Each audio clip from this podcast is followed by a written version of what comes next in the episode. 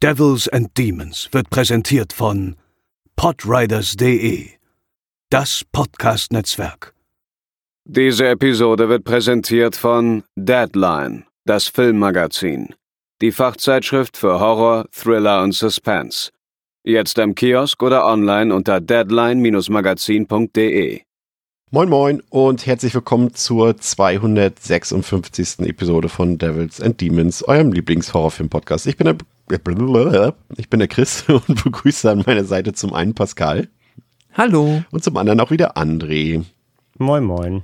Theresa kränkelt leider an dieser Stelle. Gute Genesung ist beim nächsten Mal mit Sicherheit wieder dabei. Ich bin leider auch äh, ziemlich angeschlagen, ähm, werde aber versuchen, euer Hörvergnügen durch Schnupfen und Husten nicht unnötig äh, zu beeinträchtigen. Aber wenn es mal ab und zu extra nasal klingt heute, dann ähm, liegt das auf jeden Fall daran. Und bevor wir zu unserem heutigen Thema kommen, äh, nochmal ein riesengroßes Dankeschön im Namen von uns allen. Vor ein paar Tagen gab es ja wieder den großen Spotify-Rap und äh, wir wissen es sehr zu schätzen, dass wir für so viele von euch Teil des Alltags sein dürfen und dass wir für so viele von euch der Nummer eins Podcast überhaupt sind und dass es da draußen Leute gibt, die André, die uns einfach 70.000 Minuten im letzten Jahr gehört haben.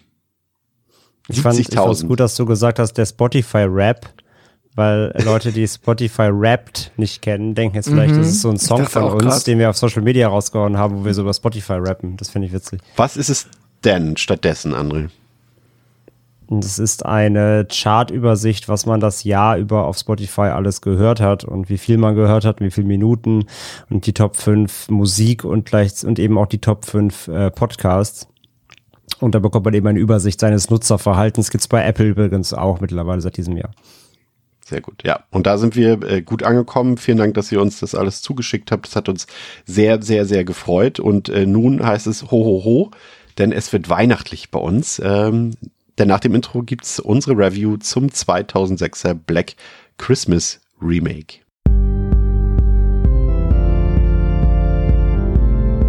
They're coming to get you, Barbara. They're coming for you. Ja, Pascal, it's Christmas time. Was soll man denn da eigentlich noch gucken, wenn man irgendwie zum 20. Mal schon Stirb langsam, Home Alone, Schöne Bescherung oder Der kleine Lord geguckt hat? Wir haben ja auch, glaube ich, in den letzten Jahren so einige äh, Weihnachtsgeheimtipps hier schon vom Stapel gelassen, aber auch für uns wird es langsam von Jahr zu Jahr schwerer, da noch ein paar geeignete Filme zu finden, ne? Ja, ich habe das Gefühl, dass jetzt so die letzten Jahre so ein bisschen wieder auch so eine kleine Renaissance der Weihnachts- und Feiertags- Genrefilme stattgefunden hat. Vielleicht auch generell einfach aufgrund der Tatsache, dass der Horror auch wieder einfach sehr populär ist, dass da mal wieder mehr produziert wird. Also vielleicht haben wir Glück und kommen da dann immer noch so mit ein bis zwei guten beziehungsweise guckbaren Filmen pro Jahr um die Ecke. Ansonsten hast du natürlich recht, könnte es irgendwann wirklich eng werden. Ja, es sind ja andere, zumindest in diesem Jahr gibt es ja, glaube ich, neues Material. Ne? Du kannst ja Jetzt weiß ich gar nicht, darfst du über den Film reden? Nee, darfst du nicht. Aber es, äh, ähm, Violent Night ähm, startet ja in den Tagen jetzt ähm, im Kino. Das ist ja auch ein Weihnachtsgenre-Film, jetzt nicht Horror, sondern Action, glaube ich. Kannst du gleich gerne noch was zu sagen. Und ähm, Direct to über, Video. Über was darf ich nicht zu reden? Ich weiß nicht mehr genau. Violent Night, war da nicht ein Embargo? Nee, der, der läuft, läuft jetzt schon. Ne? schon. Ah ja, der läuft. Der schon. läuft schon seit einer Woche. Dann kannst du gleich noch in wenigen Sekunden was dazu sagen, ob sich das äh, lohnt, vielleicht auch für Horrorfans. Und ähm, nächste Woche kommt ja auch auf Blu-ray und äh, UHD äh, Christmas Bloody Christmas, hieß er so? Ja. Ja. Äh, raus. Ähm, ein schöner, vermutlich schön blutiger Horrorfilm, ähm, der auf jeden Fall was für euch ist und äh, den wir dann bestimmt auch irgendwie ähm, mal besprechen werden. Also es gibt auf jeden Fall neues Material. Da kommt auf jeden Fall ein Shorty zu. Ja, sehr gut. Und Violent Night, wäre das was? Äh, Violent Night ist super, ja. Ähm, also das ist super. So, das ist eine leichte, leichte, schöne Kost, so, aber genau das, was man erwartet. Also das, im Violent Night geht keiner und erwartet halt ein Titanic, so oder ein oder ein anderes Monumentalwerk irgendwie, äh, um da irgendwie ähm, äh, irgendwelche großen Film, Film, Filmemacher zu zitieren. Ähm, das ist ein kleines, schnödes, nettes äh, Filmchen. So, es ist kein Horrorfilm, es ist eher ein Action, Thriller, Comedy-Ding. Ähm, der, der Weihnachtsmann, also der echte Weihnachtsmann, ähm, es hat keinen Bock mehr auf seinen Job, ist besoffen, nur die ganze Zeit gespielt, äh, wunderbar gespielt, ähm, von, äh, ja, Stranger Things. Ich vergesse seinen Namen auch immer, Harper, aber, oh, verdammt. Also, Harper in Stranger Things. Ja. Äh, red mal weiter, ich such's dir raus. Ja, du findest es raus. Ähm, David Harbour. Und äh, David Harbour spielt das fantastisch. Und äh, genau, ähm, an, an, an Heiligabend äh, trägt er Geschenke aus und kommt dabei in eine reiche Villa von so richtig äh, poschen Snobs, die eine richtig eklige Weihnachtsfeier haben, weil sich keiner leiden kann, der Klassiker. Und dann wird die Villa ähm, von Terroristen gestürmt, die diese reiche Familie ausrauben wollen. Und der Weihnachtsmann denkt sich, na gut, ähm, eine gute Tat noch und äh, ihr denkt sich, okay, ich war früher, ähm, ich war früher Kampfwikinger. Kein Scheiß, das ist der Character-Background vom Santa Claus in dem Film. Er war früher Kampfwikinger und äh, hat mit der Axt geschwungen, neben seinem Hammer, genau, mit seinem Kampfhammer, mit Odins Hammer und äh, deswegen, ähm, ja, will er die Terroristen alle umbringen und das ist der Film. Das klingt gut. Ganz simpel und einfach. Ähm, hat einige blutige Spitzen, ist nicht super hart. Also ich glaube, Bloody Christmas, Bloody Christmas oder nee, Bloody Christmas, wie heißt er? Weißt du, was ich meine? Der Joe Begos halt. Ja. Wird, glaube ich, wird, glaube ich, saftiger, bin ich mir sicher. Mhm. Aber der hier hat natürlich ein, ein ordentliches Production Value, der hat ein bisschen was gekostet, der hat äh, einen guten Cast, der sieht gut aus, der ist gut gespielt. Und äh, ja, für den FSK 16, die reizt da schon aus, zumindest auf jeden Fall. Also die hat ein paar Momente gibt's. Und äh, zudem hat der Film auch mehr Weihnachtszauber, als man ihm eigentlich, ähm, als man denkt, als man zugestehen würde oder als man erwartet.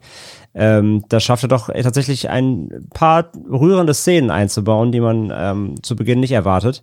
Von daher, ey, wie gesagt, kein großer Wurf ähm, in diesem Subgenre des, des Weihnachtsmann-Horrors oder zumindest Weihnachtsmann-Genre-Films. Ähm, aber macht Spaß, kann man wirklich gut weggucken. Pascal, ich freue mich ja auf Avatar 2, muss ich gestehen. Okay. Ich, mich hat das jahrelang nicht interessiert, weil ich auch äh, der Meinung bin, dass der erste Teil auch nicht besonders gut gealtert ist. Aber seit der zweite Trailer raus ist von Avatar 2 und jetzt auch noch die ganzen ersten euphorischen ähm, Reviews rausgekommen sind, habe ich doch richtig Bock, den zu gucken. Wie sieht's da bei dir aus? Hab den Trailer nicht gesehen, aber halt auch wirklich gar keine Lust, weil mich auch der erste jetzt mal zur Seite genommen, dass der natürlich technisch gewissermaßen eindrucksvoll war, aber auch danach komplett verlassen hat, jetzt einfach emotional nie irgendwie ein Interesse für das Universum entstanden ist, das sich irgendwie gehalten hat, weil es ja auch nie da war. Also ich, ich ähm, habe überhaupt nichts gegen Avatar, aber es ist so, glaube ich, einfach null mein Ding. Aus, also das Einzige, was mich jetzt nochmal dazu verleiten könnte, wäre, wenn das irgendwie einen ganz neuen Twist bekommt und das irgendwie nicht nur na, was heißt nicht nur, ist auch Sie gemein, aber wenn es halt, nicht mehr nur blau. ja, es ist halt so, also, wenn es auch nur so grob den Vibe vom ersten hat, dann ist das nichts für mich, aber freue mich für jeden, der da Bock drauf hat, ähm, ja, aber leider nicht meins. Ich habe hier noch eine Polizeimeldung für diese Runde. Ich musste vorhin. Versuchst du Zeit zu überbrücken, oder? Nee, nee, nee, nee. Aber, Okay. Äh, ich, ich musste vorhin tatsächlich die Polizei rufen. Denn es sind hier in Hamburg sind wieder äh, Fake Telekom Drückerkolonnen unterwegs. Ähm, die, die sind direkt, natürlich direkt ins Haus gekommen und haben einfach äh, jede Wohnung abgeklingelt. Sie waren zu zweit unterwegs, hatten auch schöne Telekom ähm, äh, Plüschjacken an und so, so Klemmbretter dabei, aber natürlich keine Stifte und ähm, so seltsame Ausweise, die sie auch so ein bisschen im Verborgenen äh, gehalten haben und haben dann überall gemeint, ja, vielleicht haben sie es noch nicht mitgekriegt, aber sie bei ihnen soll im Haus Glasfaser verlegt werden und wir müssten jetzt in die Wohnung kommen und das mal überprüfen. Da war mir natürlich dem geschulten True Crime Experten sofort klar, ihr seid nicht echt, aber das weiß natürlich äh, auch nicht jeder Mensch und gerade bei unseren älteren MitbürgerInnen, ähm, die lassen sich natürlich gerne auch mal einschüchtern, wenn da zwei junge Männer vor der Tür stehen und sagen, sie müssen jetzt unbedingt mal in die Wohnung kommen. Und Ich habe sie dann auch verjagt, indem ich gesagt habe, dass ich die Polizei rufe, was ich dann eigentlich nicht dann, dann, dann noch getan habe, aber unser lieber Hörer, der Silas, ähm, der meinte dann, ähm, ich sollte vielleicht trotzdem mal die Polizei informieren und die haben sich tatsächlich sehr gefreut hier auf dem Revier um die Ecke und meinten dann auch, dass sie dann ähm, auch mal jemanden losschicken, um die beiden zu suchen und mal zu überprüfen. Ne? Also das hab, liest man ja sehr viel, wenn man da so ein bisschen nachguckt, äh, irgendwie gefälschte Telekom-Leute, die, äh, die räumen einen auch gerne mal den Keller oder die Wohnung leer, wenn man nicht hinguckt. Also die gehen wieder um zur kalten Jahreszeit. Wollte ich an dieser Stelle nochmal eine Warnung aussprechen. Aber das kennt ihr wahrscheinlich auch, ne? Wenn man so in der Großstadt wohnt, gibt's immer irgendwie Leute, die, bei denen man schon eine Klingel hört oder sieht, dass das irgendwie, dass die nichts Gutes mhm. wollen. Ja. An der Klingel habe hab ich glaube ich, immer, wobei, nee, gar nicht wahr. Einmal habe ich mich irgendwie eine halbe Stunde mit jemandem unterhalten, der war aber von den Johannitern, da habe ich tatsächlich die Johanniter supportet. Das war nicht das Schlimmste, was mir hätte passieren können, war auch dann irgendwie mein eigenes Ding, aber ich war auch, als ich nach Hamburg gezogen bin, sehr schnell auf irgendjemanden, der mich angequatscht hat, reingefallen und hatte dann ein Hör-zu-Abo, das ich dann aber einfach äh, nicht bezahlt habe, mit äh, Verbraucherschutz gedroht habe. Ja. Und dann haben sie mich auch in Ruhe gelassen. Aber ähm, ja, war halt dieses typische, ne, hey, hier willst du nicht mal irgendwie ein Abo haben, ist umsonst, musst nur hier unterschreiben. Ja, klar, gib her. war richtig ja, doof. An der Haustür unterschreibe ich nichts. ja, das ist so, ja, eigentlich ganz klug. Vor allem, sie haben sich auch dadurch dann endgültig entlarvt. Ich hatte dann, wie gesagt, hochgerufen, weil sie dann bei den anderen geklingelt haben. Da habe ich nochmal die Tür aufgemacht und habe hochgerufen, so von wegen, die Polizei kommt gleich. Und dann sind sie nochmal runtergekommen und für mich war das der Fall dann schon erledigt und haben dann nochmal bei mir an die Tür geklopft und meinen, na, wann kommen denn die Cops? Und da war mir schon klar, okay, kein Telekom-Mitarbeiter nee, würde das, das nochmal tun, so. Und ähm, da, das war dann äh, für mich dann auch ausschlaggebend, doch nochmal da anzurufen bei der Polizei. Aber naja, finde sowas trotzdem immer unangenehm, weil die einen schon, obwohl man, selbst wenn man nicht die Tür aufmacht, setzt einen sowas irgendwie mental so ein bisschen unter Druck, finde ich. So wie auch unser heutiger Film. Black Christmas aus dem Jahre 2006 ähm, das Remake, das erste Remake, muss man wohl gemerkt sagen. Und bevor hier irgendwelche falschen Hoffnungen aufkommen, das zweite Remake heben wir uns auf für ein anderes Mal, weil da haben wir jetzt keine Lust drauf gehabt, aus äh, Gründen, die alle verstehen können, die den Film mal gesehen haben. Ähm, die 2006er Version hat auf Letterboxd eine Durchschnittswertung von 2,6 von 5, auf der IMDb eine 4,6 von 10, hat 9 Millionen Dollar gekostet und hat damit lediglich 21 Millionen Dollar weltweit eingespielt. Als er 2006 im Dezember in die Kinos kam, hatte damals Konkurrenz durch Filme wie Blood Diamond, Aragon, falls sie noch jemand kennt, äh, Pursuit of Happiness, Nachts im Museum oder ähm, Rocky 5, nee, Rocky 6 tatsächlich war es. Ähm, hat aber mit diesen 21 Millionen Dollar immerhin deutlich mehr noch eingespielt als das äh, zweite Remake und äh, gedreht wurde das Ganze von Glenn Morgan und der hatte schon irgendwie eine gewisse Vorahnung, denn er meinte im Vorfeld, dass wenn der Film floppt, dass das seine Karriere vermutlich beenden würde, da er zuvor schon mal mit Willard auch so ein Halb-Remake gedreht hat, das komplett am Boxoffice gescheitert ist und so kam es letztendlich auch. Also er hat danach nur noch ein paar Episoden zu der ähm, zu dieser letzten Staffel von Akte X beigetragen, aber filmtechnisch sonst gar nichts mehr. Aber da muss man auch sagen, ist auch strategisch nicht so besonders klug gewesen, André, ne, wenn man einen Film direkt an Heiligtag ähm, beziehungsweise am Christmas Eve ähm, in den USA ins Kino bringt, ähm, ist zum einen für die Moralapostel in den USA natürlich ein gefundenes Fressen an Kritik zu äußern. Ne? Wie kann man hier an so einem Familienfest so einen Horrorschocker ins Kino bringen? Aber ist natürlich auch so eine blödsinnige Idee, weil wer hat denn noch Bock auf einen Weihnachtsfilm nach Weihnachten? Also du hast doch quasi dann irgendwie gefühlt nur drei Tage, wo die Leute sich den Film angucken können. Wer guckt sich denn irgendwie am 30. Dezember oder so noch einen Weihnachtsfilm an, ne? Ja, ist kein geschicktes äh, Release-Datum. Also muss man auch klar, ganz klar, das geht in Richtung Verleih und äh, wer, wer, wer da eben sich den Start, das Startdatum ausgesucht hat. Das ist einfach verkalkuliertes Marketing letztendlich. Ähm, ein Weihnachtsfilm, wie jetzt auch Violent Night, sieht man ja eben Anfang Dezember, ne? Bloody ja. Christmas, Bloody Christmas Mitte Dezember. Also das gehört so in die Vorweihnachtszeit, aber ja, Ende des Jahres ist da schon, ist schon verspielt. Ja. Ja, der Film ist ab 18 Jahren freigegeben und äh, war lange Zeit in Deutschland auch nur in der gekürzten R-Rated-Version zu sehen, aber mittlerweile gibt's den eben auch unrated, ähm, zum einen Mediabook, aber jetzt auch ganz frisch ähm, als Emery nochmal rausgekommen in einer Dreierbox, wo die R-Rated, die Unrated und die UK-Fassung, also der European Cut, wie auch genannt wird, vorhanden sind. Vernehmnis rausgekommen, könnt ihr euch also bedenkenlos äh, zulegen. Ähm, vielleicht noch eine kleine Triggerwarnung an der Stelle wieder. Der Film ähm, behandelt unter anderem auch die Themen sexueller Missbrauch und Vergewaltigung. Ansonsten, Pascal, würde ich sagen, ist jetzt nicht ultra brutal der Film, aber er hat schon ein paar ziemlich heftige Kills, die jetzt vielleicht nicht äh, für alle mhm. hausgemacht sind. Ne?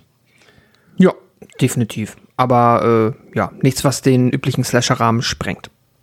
Kanntest du den Film vorher? Also das Remake, äh, das Original haben wir hier schon mal besprochen.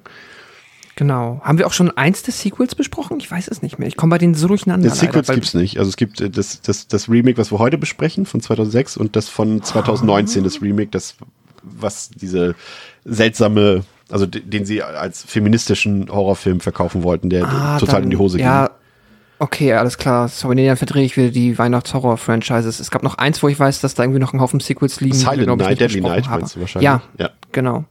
Äh, da haben wir, glaube ich, eins der Sequels besprochen. Ähm, nee, ich kannte den Film nicht. Hab mich sehr gefreut, ihn jetzt mal zu sehen. Es ist äh, Mitte 2000er Horrorfilm, immer äh, Kandidat für hm, interessante Horrorfilme.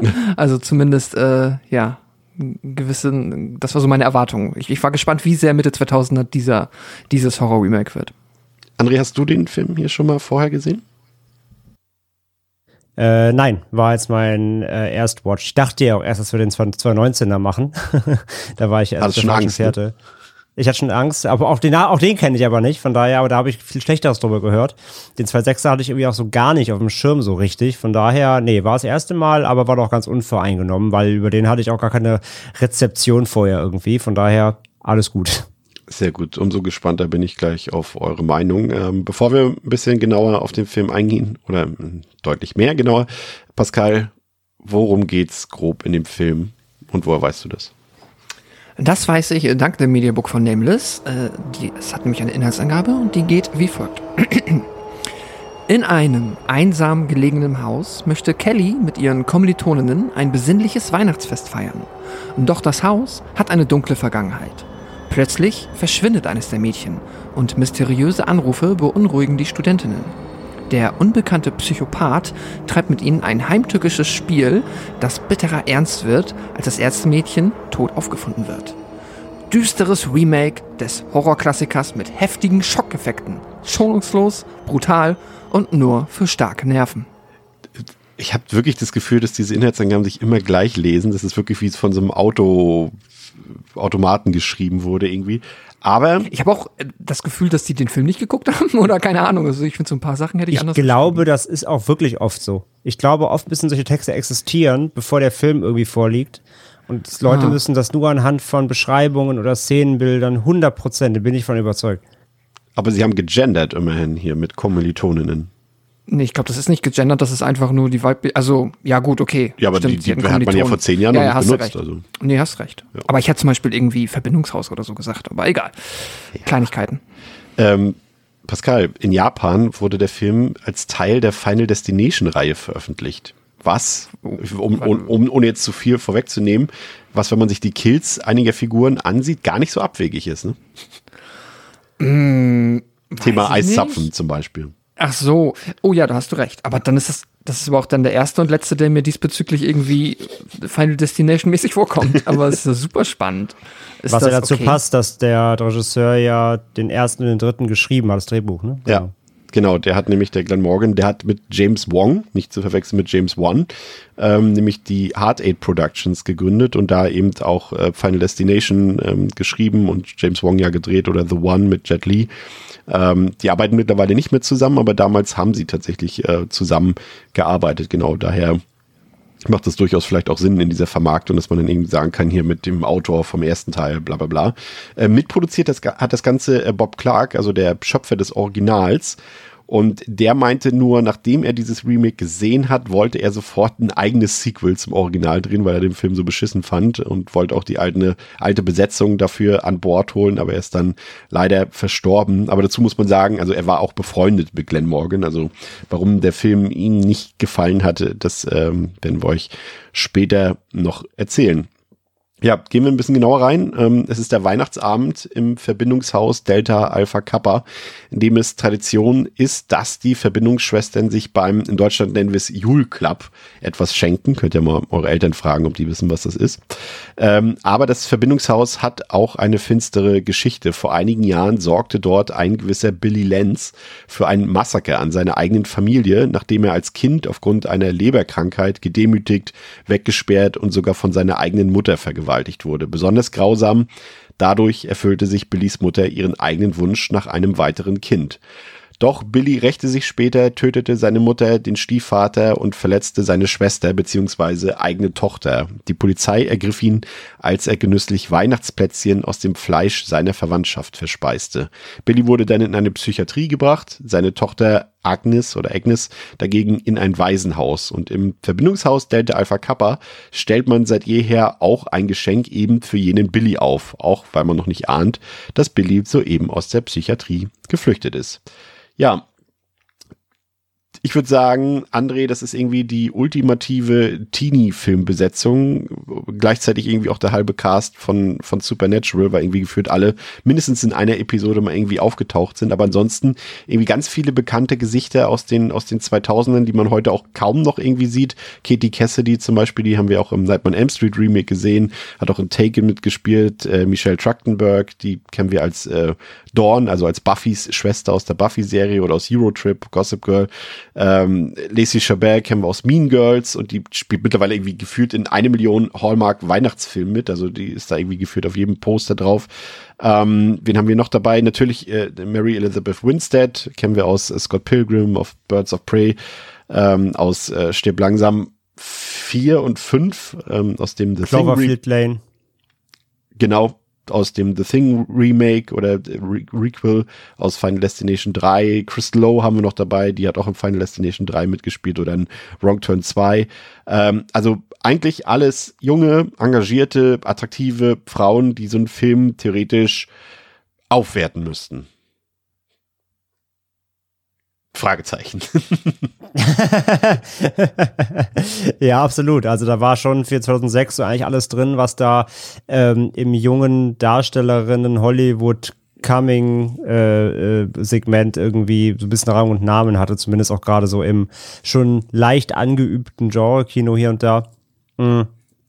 Und ich finde auch, dass sie es eigentlich alles ganz gut machen, so in der Kombination. Also sag mal, die, die Sorority-Girl-Clique, die sich irgendwie ähm, schnatternd um den Weihnachtsbaum stellen kann und über Quatsch reden, aber gleichzeitig auch äh, sich irgendwie misstrauen, an die Gurgel gehen. Ähm, das, das haben sie eigentlich alles drauf. Also alle, alle Facetten, die man so ein Verbindungshaus, Kommilitoninnen sich irgendwie so vorstellt, erstmal, sage ich mal ganz klischeebehaftet, ähm, das setzen sie auch alles um. Also ich finde es eigentlich ganz, ganz treffend und ich finde, es sticht keine raus, kann ich direkt mal sagen, so finde ich. Für mich ähm, gibt jetzt gibt jetzt keinen Ausreißer nach oben, war jetzt irgendwie keinen dabei, die jetzt in der Gruppe da besonders irgendwie ein Highlight setzt, meiner Meinung nach. Aber so als äh, Girl Gang so ein bisschen ähm, fand ich es in Ordnung tatsächlich war das äh, die Absicht. Also man hat ähm, allen Figuren, also beziehungsweise allen Verbindungsschwestern ungefähr gleich viel Charakterisierung und Screentime gegeben, damit nicht auf Anhieb erkennbar ist, wer dann am Ende das Final Girl wird. Also es hat scheinbar bei dir geklappt. Ah, okay. Hm. Äh, ganz offensichtlich, ja. Äh, Pascal, wir hatten ja gerade mit Sorority Row eine ähnliche Ausgangssituation. Welche hat denn jetzt äh, zumindest was die, die Figuren und die Besetzung angeht, für dich besser funktioniert? Boah, schwer zu sagen. Ich mag die Besetzung, also ich mag die Gruppen in beiden eigentlich. Ich fand es jetzt hier auch, ähm, das, was andere gesagt hat, ich fand die, ähm, ja, für eine, wie sagt man, authentische, eine authentische, ja, Studentinnenverbindung eigentlich alle super. Vielleicht ein bisschen alle sehr weiß. Hm, alle sehr weiß, natürlich äh, keine Diversität. Das ist ein bisschen äh, sehr schade. Ähm, was mich jetzt aber auch dann halt in einem 2006er Film jetzt noch nicht großartig überrascht, aber das macht sich besser. Und auf der anderen Seite halt vielleicht ein bisschen, ja, es ist halt, ne, ihr habt ja gesagt, so das, was quasi ähm, Hollywood zu bieten hatte zu der Zeit, macht es dann halt auch gleichzeitig wieder so ein bisschen, äh, muss nicht schlechtes sein, also wie man es halt mag, aber ich ähm, finde, die sind natürlich alle sehr, wirken alle sehr, als ob sie gerade vom Laufsteg kommen, wenn ihr wisst, was ich meine. Ja, ja. Äh, außer die eine Figur, die offensichtlich auch ein bisschen überzogen so äh, angelegt ist, dass sie es halt explizit nicht ist. Das Geile ist, das Geile ist, die Schauspielerin, die du jetzt meinst, das ist die Ja. einzige, die wirklich ein Supermodel war zu der Zeit. Ja, ja, okay, glaube ich auch sofort, weil die ist ja, die wird ja quasi verkleidet, als Ja. damit sie ähm, äh, ja quasi einen anderen Vibe ausstrahlt. Ähm, so, das ist vielleicht das eine, wo man sagen kann, okay, ja, finde ich jetzt, da gibt's manche Slasher, die machen das ein, ein bisschen weniger drüber, aber das passt schon. Also ich bin da eigentlich mit, mit denen ganz happy und ja. Wie, wie, wie ist das eigentlich bei euch, wenn wir jetzt in, äh, so einen Horrorfilm haben, nehmen wir mal so einen Slasher und es ist eher prominenter besetzt als ein Slasher, der jetzt vielleicht äh, mehr unver, also in, Anführungszeichen, ne, die, also die Schauspielerinnen, die wir jetzt gerade alle aufgezählt haben, waren jetzt 2006 auch noch weitestgehend unverbraucht in, also was, was jetzt ihre, ihre Quantität an gespielten Filmen angeht. Aber es sind ja schon äh, auch Gesichter, die man 2006 schon kannte. Und André, macht es da für dich einen Unterschied, ob das eher ja, beliebtere, bekanntere Schauspielerinnen oder ist jetzt auch egal, können ja auch Schauspieler sein, oder ob es eher wirklich äh, komplette Newcomer sind und, und du quasi auch Gesichter noch nicht mit anderen Rollen vielleicht assoziierst. Was funktioniert für dich besser oder kann so ein Cast wie hier, so ein Film allein schon durch die Präsenz von gewissen SchauspielerInnen aufwerten? Mm. Es kommt, es kommt ein bisschen drauf an. Also bei sowas wie Scream jetzt zum Beispiel, sagen wir mal den letzten Scream, da finde ich es halt dann irgendwie schon geil, wenn dann eben jetzt eine Johnny Ortega, die gerade eh so ein Newcomer-Ding hinlegt, so im, im Genre, ähm, da mag ich sowas irgendwie. Oder wenn man halt jetzt einen Samara Weaving etabliert hat bei sowas wie Ready or Not und so weiter und dann auch schon weiß, irgendwie, wenn die im Film dabei ist, da freue ich mich drauf. Da ist ein bisschen, bisschen Fanboy-Tum dabei irgendwie. Man weiß halt, dass die gut funktionieren in den, im Genre und da auch eine gewisse Präsenz mitbringen und so, dann mag ich das ganz gerne. Ähm, war ja dann quasi bei dem Film im Grunde nicht anders, weil wie gesagt, zu der Zeit damals zum Release waren die alle Ja.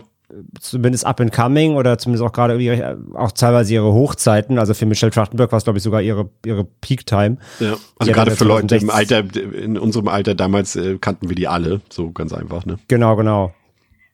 Also Michelle Trachtenberg hat ja seit 2016 echt gar nichts mehr gemacht, ne? So von der, also deswegen, die hatte damals schon ihre Hochzeiten so. Ja. Ähm, aber generell, ähm, wenn es wenn's ein Up, also wenn es wirklich ein, ein super unbekannter Cast ist, kann das auch funktionieren, weil du dann auch wirklich nichts erwartest, sag ich mal. Also äh, ich hatte jetzt natürlich auch rückblickend, klar wusste ich jetzt, dass der Film halt natürlich nicht mehr von gestern ist, aber ich hatte jetzt zum Beispiel auch gedacht, dass hier eine, eine Mary Elizabeth Winstead zum Beispiel mehr raussticht mal abgesehen jetzt von dieser Grundidee, dass keine besonders rausstechen soll, um eben diesen Effekt zu erzielen, aber ich hätte gedacht, dass die halt zum Beispiel eher die anderen an die Wand spielt oder besondere, mer besonderes Merkmal kriegt, weil sie halt irgendwie mehr auffällt oder whatever. Wobei sie ja, glaube ich, tatsächlich in dem Fall am ehesten noch die Newcomerin war, weil sie wirklich nur Final Destination 3, glaube ich, vorher gedreht hatte von den größeren Filmen. Ihre ganzen Ja, Hits zu der in Anführungszeichen Zeit damals, kamen ne? alle erst danach. Ja, stimmt, ja, ja. Ja, okay. Es hat halt die Zeit, also das ist jetzt der Zeit natürlich geschuldet, weil sie heute einen anderen Stand hat natürlich. Ähm, aber ja, wie gesagt, generell ähm, habe ich eine andere Erwartungshaltung an die Filme. Wenn das ein komplett unbekannter Cast ist, dann achte ich halt tatsächlich mehr auf den Film. Natürlich gucke ich auch, also natürlich fällt mir auf, wenn vielleicht auch jemand dann nicht so gut spielt, weil sie einfach das, äh, die, die, die, die Erfahrung noch nicht haben oder so. Wenn jemand dann negativ eher raussticht, aber ein unbekannterer Cast sorgt halt zumindest dafür, dass man eben den Figuren vielleicht nicht vorher schon Dinge, ähm, dass man, dass man, dass man Dinge von, von Figuren erwartet, weil man eben die, die Schauspielerin oder den Schauspieler irgendwie kennt und weiß eben, wie die spielen. Und ähm, ja, also von daher es kann beides gut funktionieren, aber es kann auch beides eben in die Hose gehen.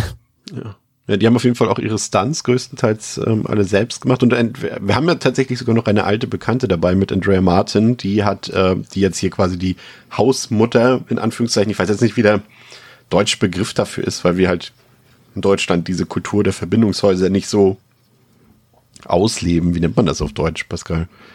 Wahrscheinlich Leiterin oder irgendwas. Wahrscheinlich, also vielleicht gibt es auch ein cooles Wort für, ich meine, wir haben ja diese äh, Burschenschaften und so ein Quatsch, aber äh, ja, Ich ja. wüsste jetzt nicht, wie da die Ränge heißen, wahrscheinlich irgendwas. Nennen wir mal die Autoritätsperson auf jeden Fall, die da ja. ist. Die, und äh, die hat ja die Phyllis im äh, Original gespielt, äh, tatsächlich. Also man hat hier auch ein bisschen, äh, sage ich mal, ein paar Referenzen zum Original dann schon gesetzt. Ich fand es auch noch ganz interessant, wenn ihr euch mal die Namen der Schwestern dort anguckt, die sind alle nach ähm, Leuten benannt, die berühmte Weihnachtssongs gesungen haben. So heißt äh, ja, die eine Figur, die von Katie Cassidy gespielt wird, heißt Kelly Presley, ne? Elvis Presley. Mhm. Ähm, Heather Fitzgerald wie Ella Fitzgerald, Claire Crosby wie Bing Crosby. Das fand ich eigentlich ganz süß. Auch wenn ich, wie gesagt, ja eigentlich nicht so ein Fan bin von so offensichtlichen Dingen, ne? Aber ja, aber es wird ja. einem auch nicht ins Gesicht gedrückt, ne? Die sagen sich alle drei Sekunden den Namen, von daher geht's. Oder singen die Songs auch noch dazu passen zum Auftritt. oh Gott, das wäre schlimm. Ja. Ähm, was hier vielleicht zum Anfang äh, noch, äh, bevor wir dann gleich noch ein bisschen genau auf die Geschichte eingehen, äh, wir haben ja gerade so in der Anfangs 20 Minuten ja schon einen gewissen Flashback, also der Film arbeitet mit Flashbacks, nicht nur mit einem, es gibt mehrere, eben auf die Hintergrundgeschichte, auf die Familiengeschichte vom, vom Ki ja, nennen wir mal von potenziellen Killer Billy. Ähm, und die zeigt ja auch, Pascal, aus meiner Sicht, dass der Film eben nicht dieser unterhaltsame fröhliche Slasher ist, sondern dass es ein Film ist, der, ja, er wird gerne im Internet als, als nasty und mean bezeichnet und ich finde, das äh, trifft es auch ganz gut, weil der echt ein paar harte Themen anschneidet, die er meines Erachtens auch nicht besonders gut bespricht, aber die er ja trotzdem darstellt. Und das ist schon ein bisschen krass, finde ich. Allein diese Szene, als Billys Mutter ja mit, mit seinem Stiefvater dort irgendwie Sex hat und er irgendwie, glaube ich, einschläft oder keinen mehr hochkriegt oder irgendwie sowas. Mhm. Und äh, sie dann in den Keller geht, wo Billy halt quasi eingesperrt ist und da immer die ganze Zeit regungslos sitzt. Und sie ihn dann, also ihren eigenen Sohn vergewaltigt, um ein Kind zu zeugen. Und auch wie das inszeniert ist, Holy Moses, dachte ich da, das ist echt schon sehr deprimierend, das Ganze. Und ich finde ohnehin, dass der Film an vielen Stellen diesen deprimierenden Ton anschlägt, ne? weil er auch, wie gesagt, es kommt ein Kind dann noch zur Welt, ähm, also die Tochter von Billy selbst, die ihm aber als, als äh, Halbschwester sozusagen verkauft wird und da geht viel Laufzeit drauf für die Hintergrundgeschichte, was ich ein bisschen unnötig fand, aber das, was da gezeigt wird, harter Tobak, ehrlich gesagt, finde ich fast für so einen Slasher echt deplatziert. Hm. Ich weiß genau, was du meinst. Ich ähm, ja, auf die Story, also auch auf die Erzählweise gehen wir später nochmal ein, weil ich auch diese Flashbacks generell so ein bisschen äh, damit nicht komplett happy bin, wie die im Film verbaut sind, aber jetzt mal rein thematisch. Ich finde, der Film ähm, äh, struggelt da so ein bisschen damit auch wirklich halt dann dieses, du hast ja gerade so als mean und nasty bezeichnet und ich finde von den Themen, die da halt damit reinkommen, ist er das ja definitiv, aber ich finde trotzdem, dass der generelle Vibe des Films das gar nicht so richtig ähm, dazu passt. Also, dass so quasi dann, wir haben diese, aber auch teilweise von der Inszenierung. Wenn wir jetzt halt dann ähm, uns angucken, wie sie dann halt auf den Dachboden geht, wo irgendwie Billy eingesperrt ist und sich dann so vor ihn stellt, breitbeinig und dann Schnitt Schwarzblende und jetzt wissen wir, was dann quasi äh, passiert ist. Das ist dann halt ähm, jetzt nicht wie irgendwie in einem Drama geschossen oder so, oder, sondern ich habe schon das Gefühl, dass das äh, es klingt jetzt blöd, aber so interpretiere ich so ein bisschen, der, wie der Film das mir, erzählen möchte. Fast schon so als quirky, edgy, also fast schon so ein bisschen einfach nur, guck mal, wie krass das ist, wie heftig äh, schlimm das für Billy alles ist und was für eine ja, richtig kaputte Familie so das ist. Gemeint. Ja, ja, und dafür finde ich aber dann das Thema ehrlicherweise ein bisschen drüber. Also das ist dann finde ich halt, das ist wirklich unpassend. Ähm, es, äh, genau, also dann äh, solche Themen kannst du natürlich irgendwo dann anders verpacken und dann passt es meiner Meinung nach auch. Aber dafür ist der Film dann generell für mich doch wieder, wenn man das rausnimmt, eigentlich zu leicht und zu unterhaltsam. Ähm, aber dann gibt's halt diese Momente, die ich auch echt, wo ich dachte so, wow, okay, äh, das hätte man auch auf drei andere Arten lösen können. Aber gut, ähm, dann haben wir halt, äh, ja, Vergewaltigung und daraus resultierenden Inzest in der Geschichte. Ja, okay. Ja, das ist eine der Sachen, die da so ein bisschen eskaliert sind in der Produktionsgeschichte, auf die ich gleich noch eingehen werde. Also, das, äh, man, also wenn man weiß, es ist eine Dimension-Films-Produktion äh, und dass die beiden Weinsteins äh, da wieder ihre Finger im Spiel hatten, dann weiß man schon, welche Ideen im Film ähm, auf deren Schultern liegen und welche auf äh, jener von, von Glenn Morgan. Also das ist, äh, kann man sich hier in dem Fall schon denken, wer da noch für zusätzlichen Shock-Value sorgen wollte. André, wie fandst du die Hintergrundgeschichte von Billy? Generell unnötig oder hat das für dich irgendwie im Vergleich zum Original, in dem der Killer ja eigentlich keine Motivation bekommen hat, ähm, hier irgendwie ja gut ausgearbeitet und hatte ich das tatsächlich vielleicht sogar ein bisschen geschockt, dass da diese, vor allem diese ja, Kindesvergewaltigung da auf einmal äh, dargestellt und erzählt wird. Ich kann mich da eigentlich Pascal halt schon anschließen. Ähm, also bei der Szene, war es nicht, nicht der Dachboden, auf dem er ist? Ja, ja, weil Pascal hat schon richtig korrigiert, das ja, war der genau, Dachboden. Ne? Ja, ja ähm, wo, wo sie dann da hochgeht und sich da dem, plötzlich der, der Bademantel fällt so runter, Schnitt und ich so, das machen die jetzt nicht ernsthaft, ne? Also beziehungsweise ich war erst so, war, war, war jetzt das gemeint, was ich denke? Nee, kann doch nicht. Und erst als später im Film dann auch wirklich wortwörtlich nochmal gesagt wird, so von wegen, ne, trick, trick to be his sister und so, und eigentlich ist er aber, ist, ist quasi die Mutter, da war ich so, Ah, shit. Äh, beziehungsweise, äh, wo sie ja meinten, ne, Billy ist halt, wurde getrickt, dass es der Bruder ist, aber eigentlich ist er der Vater. Und ich so, okay, fuck, das haben sie wirklich gemacht. Ich habe es bis dahin noch ausgeblendet. So, die, nächst, die nächsten 20, 30 Minuten, aber als es dann nochmal on, on tape gesagt wurde, war ich so, okay, krass, dass ihr das äh, raushaut, krass, so. Ich wusste gar nicht, wie ich, ich wusste gar nicht, wie ich dazu stehen soll, positiv, negativ. Ähm, es ist halt, es ist ein Horrorfilm, es ist ein harter Horrorfilm. Kann man das irgendwie machen? Äh, irgendwo ja, aber ja, man kann es halt auch deutlich subjektiver machen. Und natürlich, genau das ist halt der Punkt, den ich Pascal auch komplett zustimme. Ähm, da muss es irgendwie auch so ein bisschen zum Gesamtkontext passen. Und dafür ist es alles auch zu, zu, zu quirky und zu drüber. Weil diese ganze Inszenierung der Vorgeschichte, ähm, die natürlich auch sehr plakativ ist, ne? Halt dem, dem Kind widerfährt halt einfach nur das Schlechteste, was man sich vorstellen kann, deswegen wird er zum Killer, so das ist der, der ganz große Klassiker. Ja. Ähm, da, da packen sie ja wirklich alles rein, so was, was da irgendwie nicht nied- und nagelfest ist. Und die Inszenierung ist halt, wie gesagt, die ist so fast auch hier schon so, so comichaft. Sie, die, die Mutter, die da irgendwie Wodka trinkend, rauchend an Weihnachten im Sessel sitzt und halt sagt, ja, der Weihnachtsmann ist tot, ne, irgendwie. Und der Vater, äh, nee, lass dir doch nicht von deiner Mama nichts sagen und äh, hier, geh mal in den Schrank dein Geschenk holen und so. Ähm, die, die Inszenierung ist halt wirklich äh, kurz vor Comedy. Sie soll irgendwie ernst wirken, aber sie ist so ernst, dass sie fast schon hinten runterfällt. Und deswegen fand ich dann auch halt diesen, diesen, den Schritt dann so dahin zu gehen, okay, die Mutter vergewaltigt quasi den eigenen Sohn.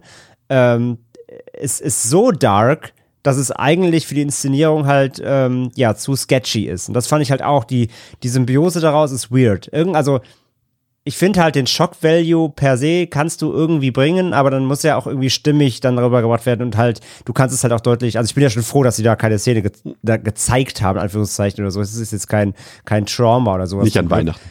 Nicht an Weihnachten. Ähm, zum Glück so, aber du kannst es auch noch deutlich subjektiver machen. Du musst diese plakative, edgy Szene, würde ich auch mitgehen, so ist schon sehr edgy, ähm, musst du nicht noch so andeuten mit dem Bademantel und so. Das ist alles sehr, sehr drüber irgendwie. Von daher so, ey, kannst du irgendwie machen, aber hat für mich auch so die, die, die, die, die Story-Bildschere war für mich auch nicht aufeinandergreifend mhm. immer.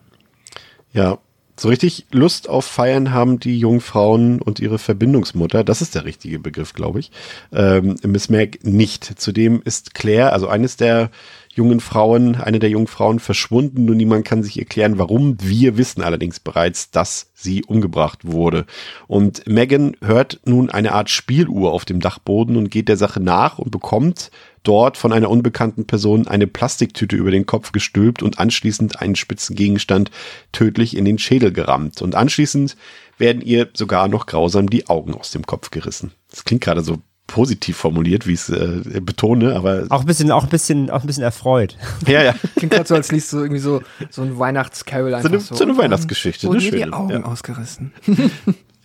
Bei den anderen im Erdgeschoss äh, gehen unterdessen seltsame Telefonanrufe ein und nach und nach trudeln dann weitere BewohnerInnen, also nicht BewohnerInnen, sondern Bewohnerinnen und äh, Gäste ein, mal erwünschte, mal unerwünschte. Also die Mitbewohnerin Eve taucht auf, die eher introvertiert und unbeliebt ist. Dann taucht da noch Kyle auf, der mit diversen Frauen im Haus was am Laufen hat oder hatte und äh, Lee, die erfolglos nach ihrer Schwester Claire sucht. Ja, und dann gibt's auch noch einen Stromausfall im ganzen Haus, der dieses dann natürlich wirklich in komplette Dunkelheit drängt. Und beim Besuch am Sicherungskasten findet Dana dann ihr Ableben und äh, die anderen Frauen suchen dann in Zweiergruppen äh, nach ihr und Sie zeigen sich dann überrascht, dass Eve noch nicht abgereist ist, von der sie eigentlich dachten, dass sie, weil sie auch so unbeliebt ist und bestimmt keine Lust hatte, damit zu feiern, dass sie natürlich irgendwie woanders hinfährt, um Weihnachten zu feiern.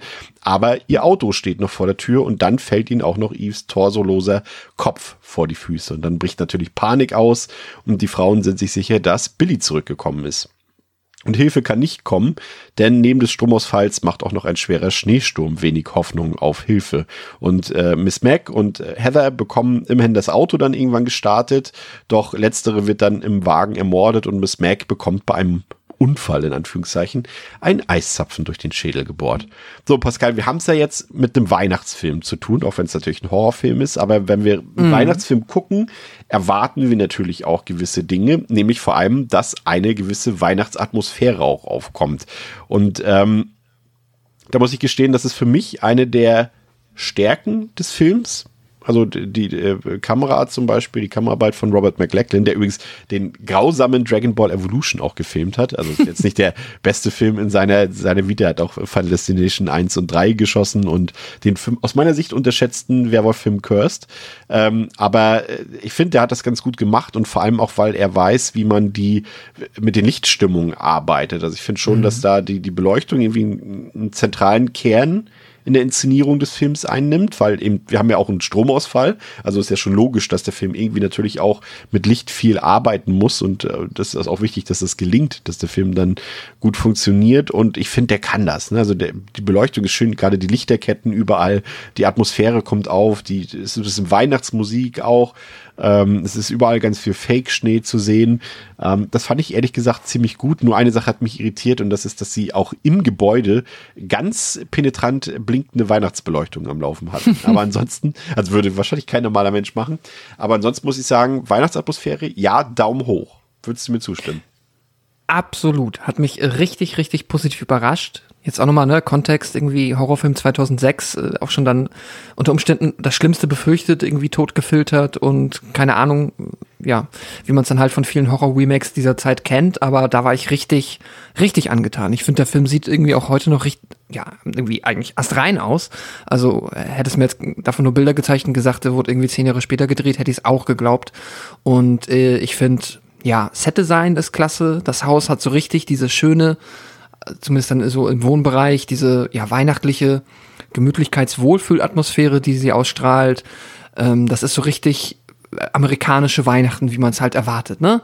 So, was uns halt so viele andere Weihnachtsfilme alles schon gezeigt haben, wie es halt auszusehen hat. Und dann mit dem richtigen Soundtrack, ähm, ja, schöne Bilder, gute Kameraarbeit, fand ich auch richtig toll. Also das hat mir wirklich ähm, ja, direkt von Anfang an ein sehr positives Gefühl gegeben, zumindest auf der Ebene, dass der audiovisuell absolut zu genießen ist, was, ja, zumindest alles das jetzt angeht, was wir besprochen haben. André, stimmst du uns zu? Kam bei dir auch Weihnachtsstimmung auf?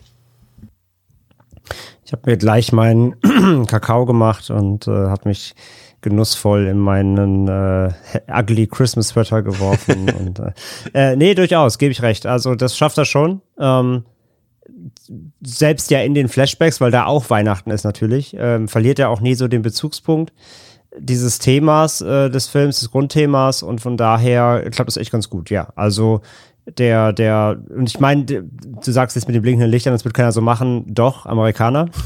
ähm, also gerade gerade die, die Amerikaner tendieren ja doch viele dazu, ihr Haus, äh, ich meine, ja, Aber hier, im Haus? In National Lampoon's Christmas Vacation ist ja nicht, kommt nicht von ungefähr. Äh, ja, ich glaube schon. Ich glaube schon, dass da viele komplett ausrasten. Von daher, also unwahrscheinlich glaube ich nicht, dass das so ist. Oder, oder dass es Häuser gibt, die so aussehen, auch von innen. Ähm, aber ja, wäre mir persönlich auch too much. Aber ähm, nee, sonst gebe ich recht, so rein von der Optik, der Stilistik ähm, und, dem, und dem durchziehenden Weihnachtsthema von, von Beleuchtung über Schnee bis hin auch natürlich zur äh, zum Einsatz von ähm, winterlichen Dingen, um die Schädel damit einzurammen, ist ja alles dabei. Ja. Von daher, das äh, kriegt der Film wirklich gut hin, ja.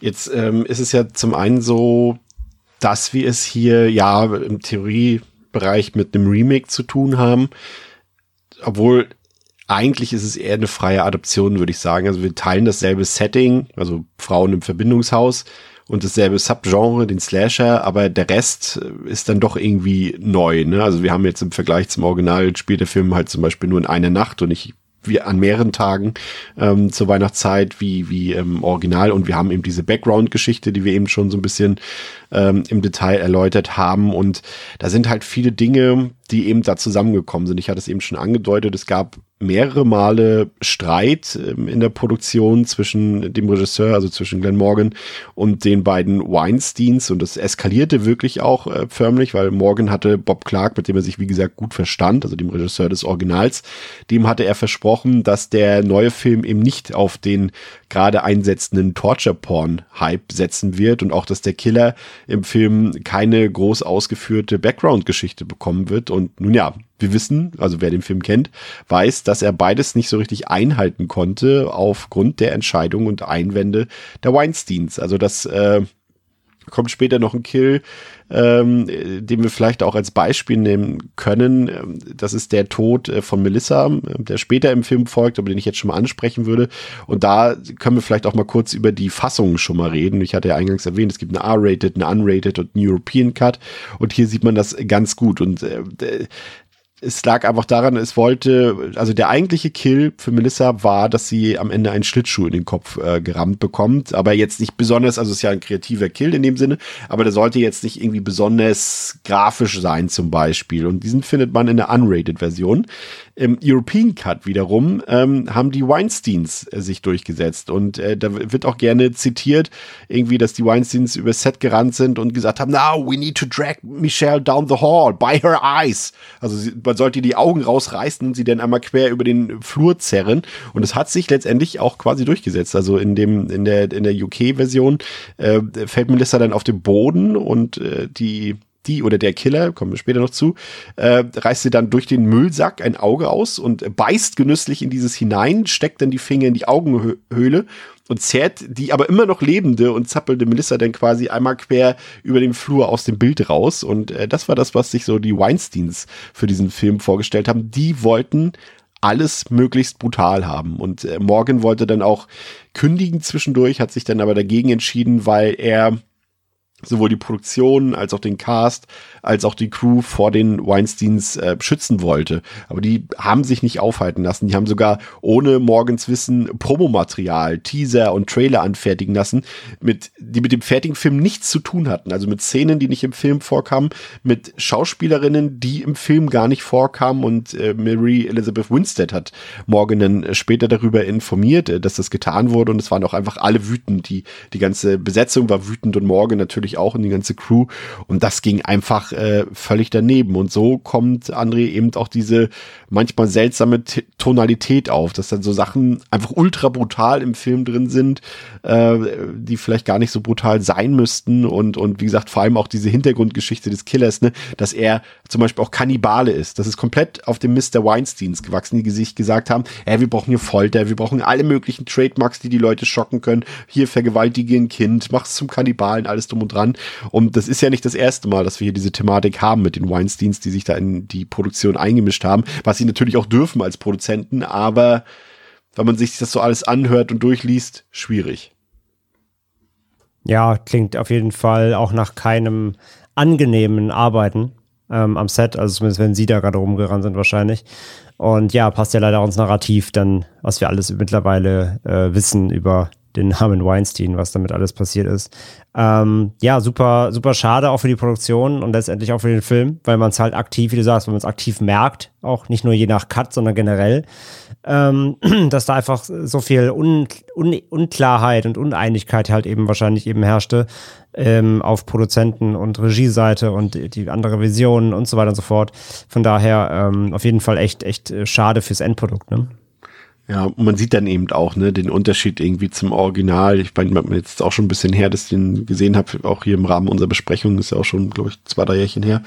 Und der gehört eigentlich auch zu meinen Lieblings-Slashern, aber der hat Pascal ja einen ganz anderen, also der hat natürlich auch diesen ernsten Tonfall in dem Sinne, der ist ja auch nicht besonders humorvoll, ähm, aber der ist nicht so brutal und auch nicht so fies. Ne? Der hat zwar auch ein paar kreative Kills so und die, die mm. werden mhm. ja hier auch eingebunden zum Teil, aber ich finde, der hat eine sehr, ja, eine quälende Art, wie er mit seinen Figuren umgeht und das stört mich tatsächlich ein bisschen. Na klar, so aus, aus der Gorehound-Perspektive kann man sagen, sind coole Kills, sind super getrickst, aber irgendwie finde ich, geht der Film zu fies mit seinen Frauen um sozusagen. Also jetzt gar nicht auf so, dass ich das jetzt meine, dass der Film misogyn ist, sondern er ist einfach ein bisschen zu fies für einen Weihnachtsslasher, mm. finde ich. Mm. Ja, ich finde, also erstmal vielen Dank für die Hintergrundinfos, die kannte ich nämlich auch noch nicht. Das ist sehr cool. Und da habe ich jetzt nämlich, kann ich äh, in meinem Kopf quasi, weiß ich jetzt ein wenig, meine Kritik da nämlich auch richten darf. Ähm, Dafür sollten die noch mal ein Jahr extra draufkriegen bei der Gerichtsverhandlung. ja, stimme ich zu. Äh, und auch sonst gibt es bestimmt andere Gründe noch. Ja. Ähm, ähm, genau, weil ich finde nämlich, was ich halt grundsätzlich schade daran finde, an dieser Idee mit der Hintergrundgeschichte, ist es halt, ähm, ja, eh ein Thema, das wir äh, sehr, sehr oft hier einfach zwangsweise immer mal wieder haben, inwiefern man jetzt Killer ähm, entmystifizieren soll direkt von Anfang an denen quasi eine große Backstory geben soll oder nicht. Ich finde ja auch, dass, äh, also, ja, also das ist halt höchst individuell gut oder schlecht, meiner Meinung nach, je nach Film. Hier finde ich es tatsächlich sehr unpassend, dass wir halt uns so sehr am Anfang des Films mit Billy beschäftigen und äh, der Familie, weil es halt einerseits offensichtlich nur eingebaut wurde, um halt krass zu schocken, so, also spätestens ab dem Punkt, wo er sich dann aus der Mutter Plätzchen macht, ist halt auch nochmal das, was wir eben schon besprochen haben. Da die ist dann halt, Szene, ey. Ah, das ist dann halt die, die, die Schere zwischen, ähm, wir, die sind ernste, schlimme Dinge, die passieren und es ist halt einfach nur noch Quatsch-Comedy, Fun-Slasher, das funktioniert da halt dann, kommt nicht mehr zusammen. Und was ich aber dann halt daraus resultieren problematisch finde oder halt zumindest kritisieren möchte an dem Film ist, dass dadurch halt dem Film Zeit geraubt wird, die weiblichen Figuren, also die Schwestern, dann halt auch mal zu charakterisieren. Noch mehr. Also ein bisschen bekommen sie es ja. So, ich habe auch schon noch flachere und noch egalere Figuren in Slasher und Horrorfilmen gesehen. Aber ich glaube, die Zeit hätte sehr gut genutzt werden können, da einfach noch so ein bisschen mehr Fokus auf die Figuren zu lenken, dass man dann noch eher mit, also noch mehr mit denen mitgeht, später, wenn es dann zur Sache geht. Aber stattdessen wurden wir halt eigentlich ja eher mit äh, Billy irgendwie für sympathisiert, der ja dann aber auch erst, ja, also das, das, das geht halt auch um nichts auf. Und da finde ich, ähm, macht sich der Film dann halt im Endprodukt halt, tut er sich wirklich keinen Gefallen mit.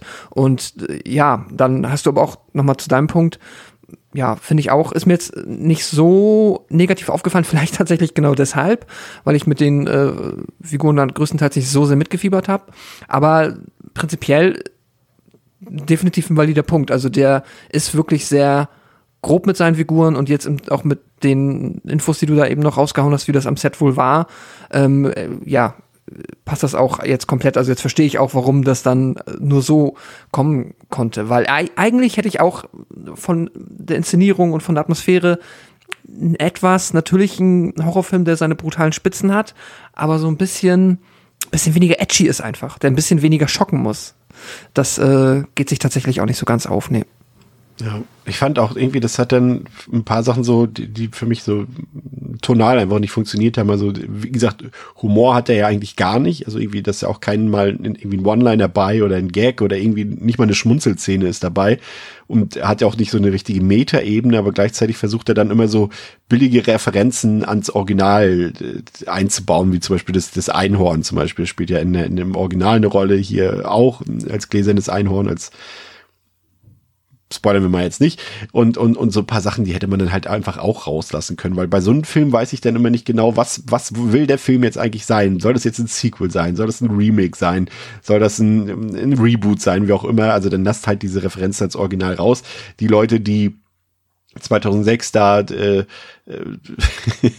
an Heiligabend den Film im Kino geguckt haben, die wussten, haben das Original wahrscheinlich größtenteils gar nicht gesehen.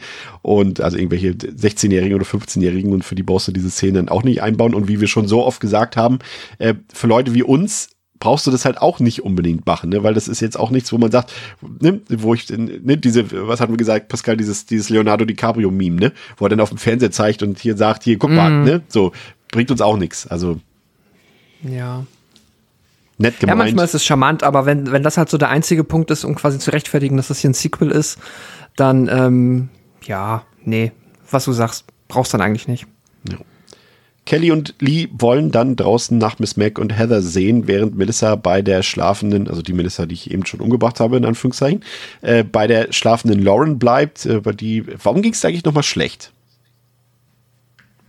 Weiß das noch jemand von euch? die muss doch speien. Lauren? Hat die zu viel gesoffen?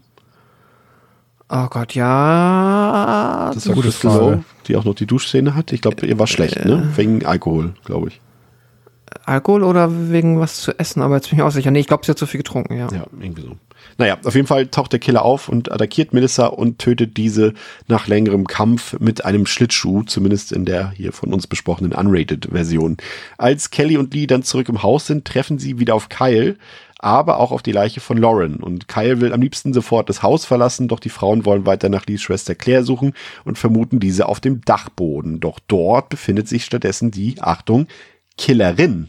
Denn es ist Billys Schwester Agnes, die vor den Augen von Lee und Kelly gerade Kyle tötet. Und es kommt noch zu weiteren Kämpfen, bis unerwartet auch noch der leibhaftige Billy Lenz auftaucht. Und auf dem Dachboden bricht nun ein Feuer aus und Kelly fällt gemeinsam mit Agnes in einen Hohlraum und auch Billy steigt den beiden nach.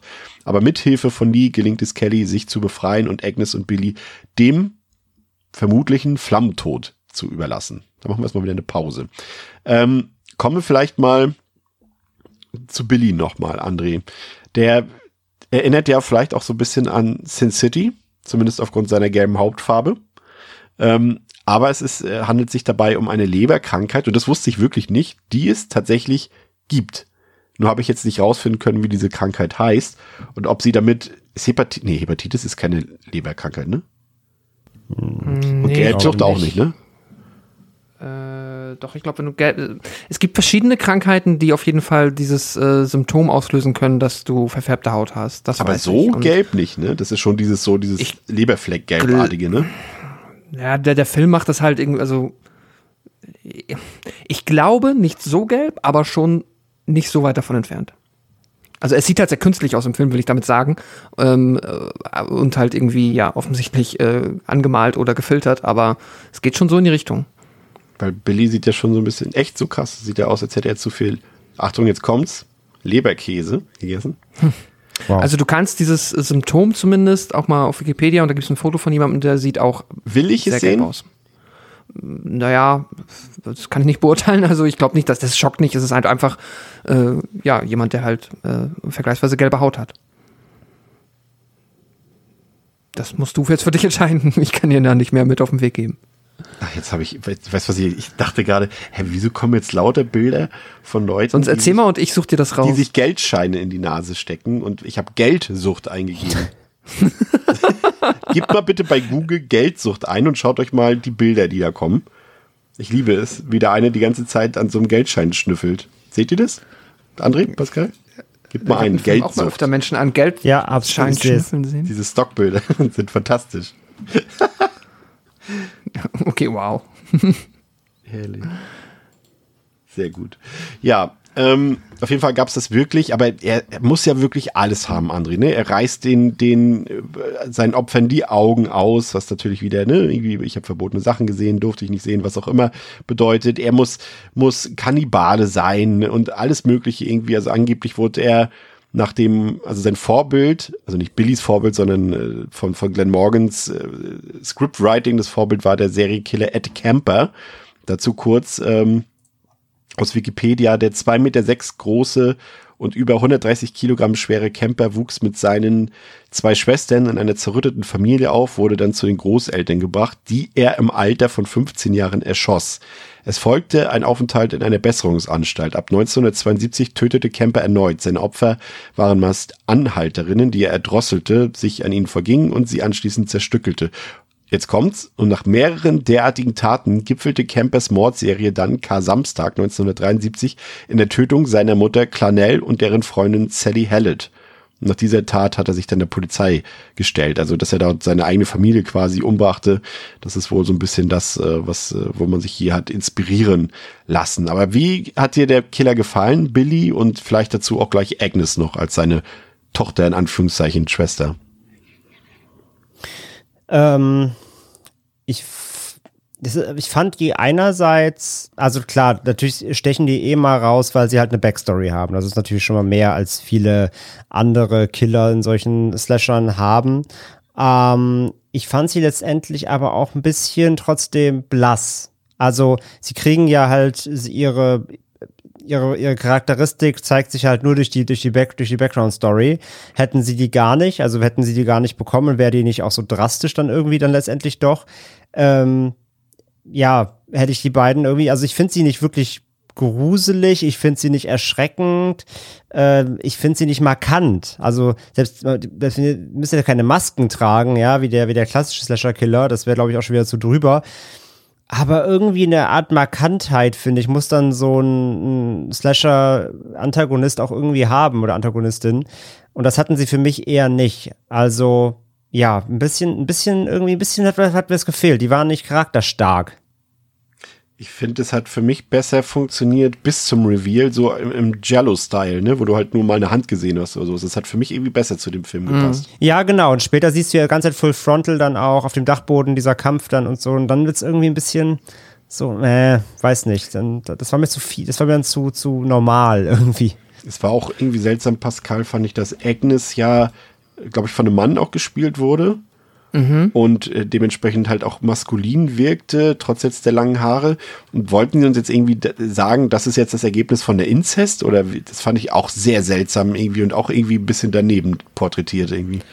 Ja, ich finde es auch daneben. Ich kann mir auch vorstellen, dass ich weiß nicht, was die Beweggründe waren, dass das jetzt so gekommen ist. Ich kann mir vorstellen, dass es halt einfach nochmal, ähm, ja, irgendwie äh, Agnes brutaler machen sollte. I don't know. Was mich genervt hat, ist, dass man halt die ganze Zeit schon, wir, wir reden immer von Reveal, du hast ja vollkommen recht, der Film möchte das ja revealen, wer am Ende der Killer ist, aber man sieht die ganze Zeit schon die langen Haare von ihr. Und man hat ja am Anfang, wenn Billy entkommt, sieht man, dass er kurze Haare hat. Also ich habe irgendwie, weiß nicht, ich fühle mich jetzt nicht besonders clever, früher kannst du haben, dass es nicht Billy ist, der da alleine mordet. Gerade wenn ja auch die Schwester noch so prominent in, der, in dem Flashback mit quasi erwähnt wurde. Ich weiß nicht, wie es euch da ging, aber der, ja. der Film hat ja generell das dringende Bedürfnis und das wie gesagt, es soll erstmal alles gar nicht so krass negativ klingen, aber es fallen natürlich erstmal die negativen Sachen immer so ein bisschen zuerst ins Gewicht, dass der mhm. Film so viele Nebenplots aufmacht, wie eben die Schwester von Claire, die sie sucht, wie Kyle, äh, der da mit diesem, mit diesem Sexvideo da noch, nicht? Ich meine, wie lange kann man sich ein Sexvideo angucken, wenn man, wenn da, ne, brauchen wir nicht drüber reden.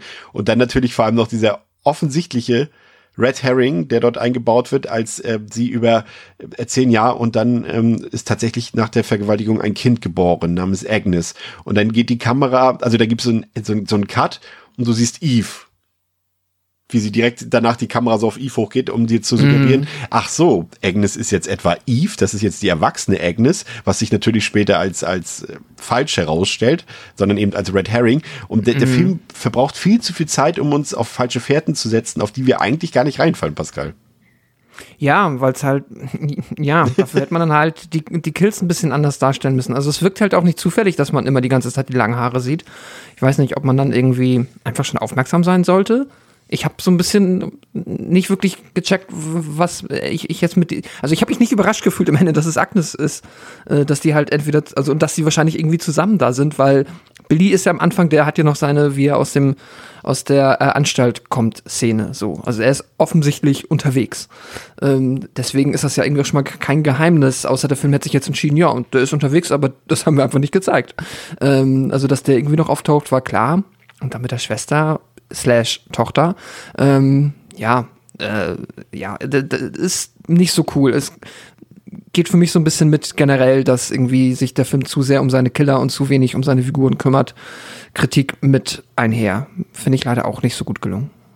Bin ja so ein bisschen im Zwiespalt, André. Ich habe ja so ein bisschen jetzt auch äh, gemeckert und gesagt, dass ich den Film teilweise ein bisschen zu fies finde und eben auch aufgrund der Hintergrundgeschichte, dass Morgan den Film ja auch nicht so brutal haben wollte, aber die Weinsteins dann eben da diese ganzen Sachen unbedingt drin haben wollten. Gleichzeitig muss ich auch sagen, so ganz getrennt betrachtet finde ich den eigentlich, was so seine Kills angeht, eigentlich ziemlich gut. Du hast es schon am Anfang einmal erwähnt, ähm, dass er da auch diese Weihnachtssachen alle benutzt oder Wintersachen. Ne? Du hast einen Kill mit einem Eiszapfen, du hast einen Kill mit einem Schlittschuh, du hast am Anfang den Kill an dem Wärter, wie er mit diesem, wie heißt nochmal dieses Candy, dieses, ähm, ah, in dieser Sichelform, wie heißt das nochmal?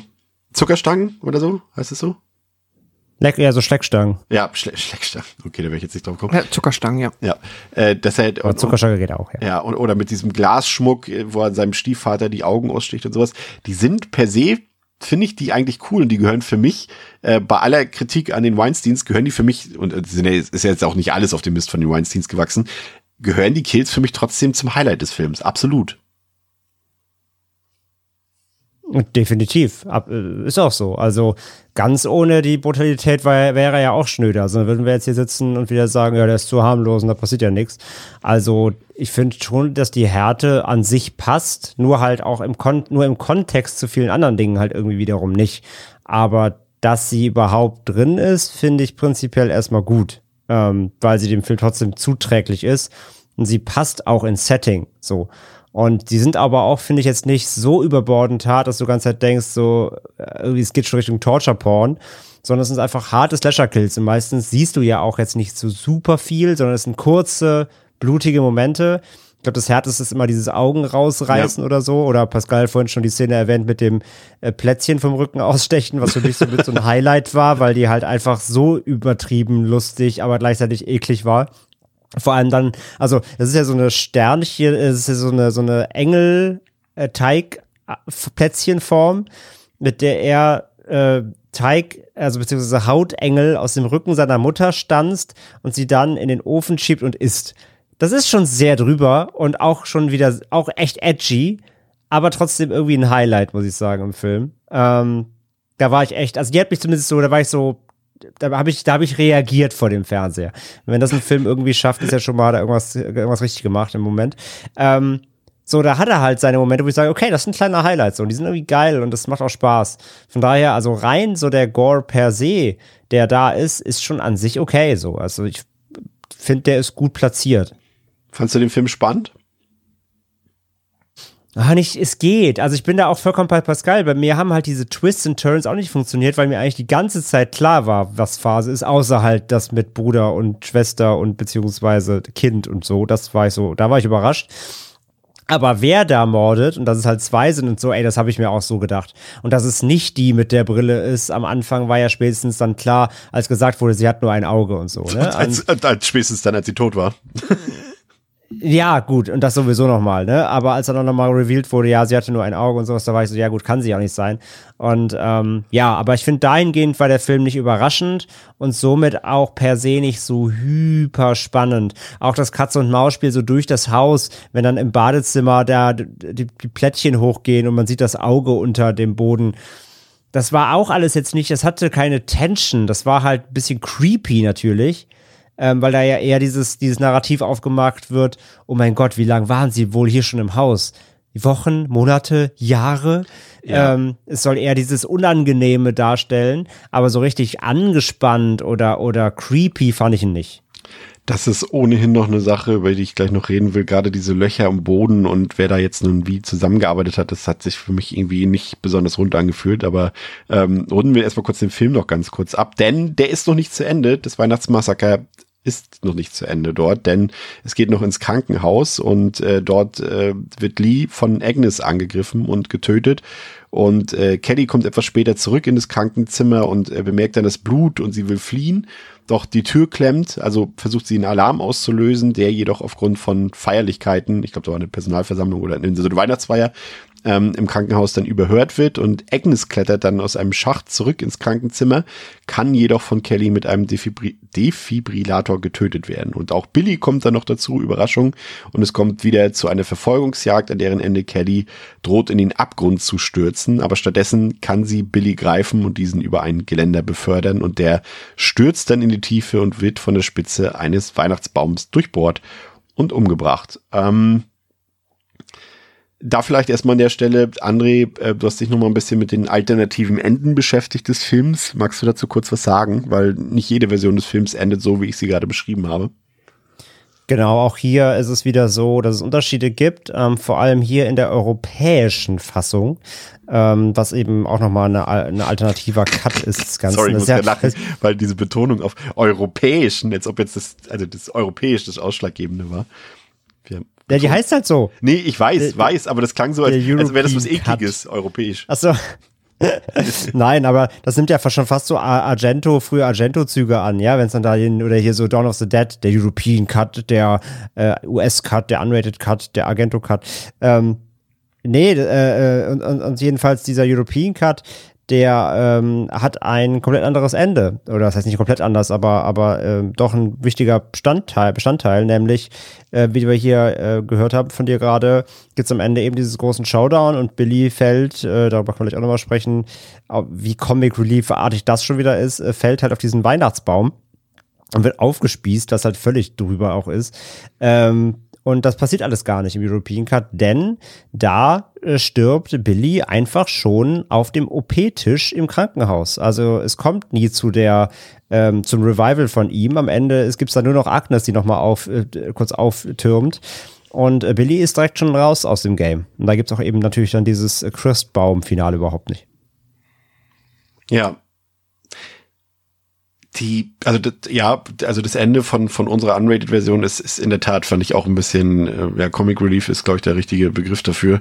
Das fand ich auch ein bisschen, aber der, das passte für mich zu den Kills des Films irgendwie, weil das musste irgendwie auch weihnachtlich zu Ende gehen in Anführungszeichen. Das hat für mich dann noch irgendwie halbwegs funktioniert, auch wenn es natürlich irgendwie kompletter Unsinn war. Aber ich fand ohnehin das Ganze, was dort im Krankenhaus passiert, Pascal, fand ich erstmal unnötig. Also für mich hätte der Film mhm. wirklich zu Ende sein können. Ja. Bei dem Feuer im, im, im, im Verbindungshaus. Da hätte nichts mehr kommen müssen. Und das dann noch, das geht ja gefühlt noch 20 Minuten fast im Krankenhaus. Und ähm, das macht da auch von den Räumlichkeiten und von den Timings überhaupt keinen Sinn, wenn, wenn dort ähm, ähm, Kelly, glaube ich, rausgeht und, und Lee zurücklässt und so weiter und auf einmal Agnes so tut, als wäre sie die schlafende Kelly und die kommt dann aber wiederum mhm. später in ihr Zimmer zurück wovon dann aber gar nichts mehr bemerkbar ist von dem, was dort vorher passiert ist, als ob es ein anderes Zimmer auf einmal wäre. Und das macht alles überhaupt keinen Sinn und hat mir auch nicht mehr ganz so viel Spaß gemacht, muss ich gestehen. Ja, bin ich komplett bei. Fand ich auch, ähm, ja, äh, hat natürlich dann nochmal halt den Schauwert mit dem, äh, ja, wie Billy am Ende stirbt, aber ähm, wäre, wenn es anders gewesen wäre, wenn man dann einfach den Rest ein bisschen gestreckt hätte und da ja halt, ja, ähm, dann mehr im Haus gemacht hätte, glaube ich, äh, der bessere Film gewesen. Ich finde auch, dass das unnötig äh, quasi auf einmal unglaubwürdig wird dadurch an der Stelle, weil halt auch, ne, wir haben schon, auch ist ja auch etwas, was wir öfter mal haben, irgendwie Krankenhäuser, die sich nicht wirklich anfühlen, wie sich ein Krankenhaus anfühlen sollte. Und irgendwelche. Das ja, Krankenhaus muss geräumt werden, wir drehen einen Film. ja, genau. So, alle Killer laufen frei rum. Ähm, ja, das ist halt ein bisschen quatschig. Und ähm, nee, finde ich, bin ich dabei, fand ich auch äh, eigentlich das schwächste Teil des Films. Ja, wie gesagt, ich bin immer noch, ich weiß immer noch nicht so ganz, wie das irgendwie zusammenpasst, ob das dann vielleicht auch daran liegt, dass da halt so viel ins Drehbuch noch reingeredet wurde. Aber so ganz viele Sachen, zum einen nochmal vielleicht auf das Verbindungshaus, äh, um darauf zu sprechen zu kommen. Also wer sich da mal ein bisschen mit beschäftigt hat, was zumindest irgendwie Leute, die mal in Amerika waren oder irgendwie gerne halt äh, so, so College-Filme gucken, wie auch immer, das ist halt ein Verbindungshaus und Verbindungshäuser stehen immer in der Reichweite zu einem Campus. Also es macht hier mhm. absolut keinen Sinn, dass die hier keine Hilfe holen können irgendwie. Ne? Also da steht nicht einfach ein Verbindungshaus irgendwie fünf Kilometer irgendwo in der Pampa abseits von einem Campus. Gut, das hatten wir schon mal bei Leprechaun Returns, glaube ich. Äh, äh, das, also nicht hier im Podcast, aber als wir den geguckt haben, da war das ja auch ein bisschen weiter weg, das Verbindungshaus. Aber das macht einfach hier auch keinen Sinn. Und sie sagen ja auch, dass der Schneefall irgendwie so massiv ist, dass niemand fliehen kann von dort. Aber wie, sind, wie ist denn Billy denn da hingekommen? Im Haus auf einmal. Das musste auch durch den Schneesturm irgendwie. Und ich habe auch nicht verstanden, wie jetzt Agnes und Billy da irgendwie zusammenarbeiten, weil es wird doch ganz klar betont im Film, dass Billy Agnes hasst, weil er sie ihm das Produkt ist aus der Vergewaltigung von seiner Mutter und so weiter. Und warum sind denn beide unabhängig voneinander Kannibalen geworden? Oder habe ich das falsch verstanden? Die sind es doch beide irgendwie, ne? Äh, ich glaube schon, weil ja, ja auch äh, mindestens in der einen Version Agnes auch äh, das Auge snackt. Ja. Warum? Ähm, ist es vererbbar oder was?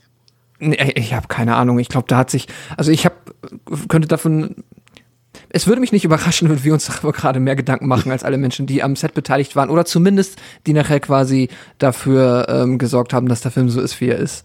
Ich also haben auch nicht verstanden. Zufällig, haben die sich zufällig dort an dem Verbindungshaus wieder getroffen? Weil die, ja. die waren ja auch der eine, Billy war in der, in der, in der Psychiatrie und, mhm. und Agnes war im Waisenhaus. Also Ja. Die, wie sind die jetzt zusammengekommen da? Ich, ich verstehe es absolut nicht. Also das ist, also wie gesagt, mhm. gerne an der Stelle wieder die Betonung. Normalerweise ist mir das auch nicht so wichtig.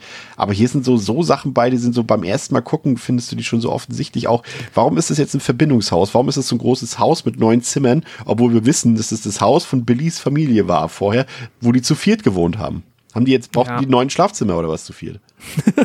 naja, gut, also zu, zu große, üppige Häuser aus US-Filmen kennen wir aber zu Genüge.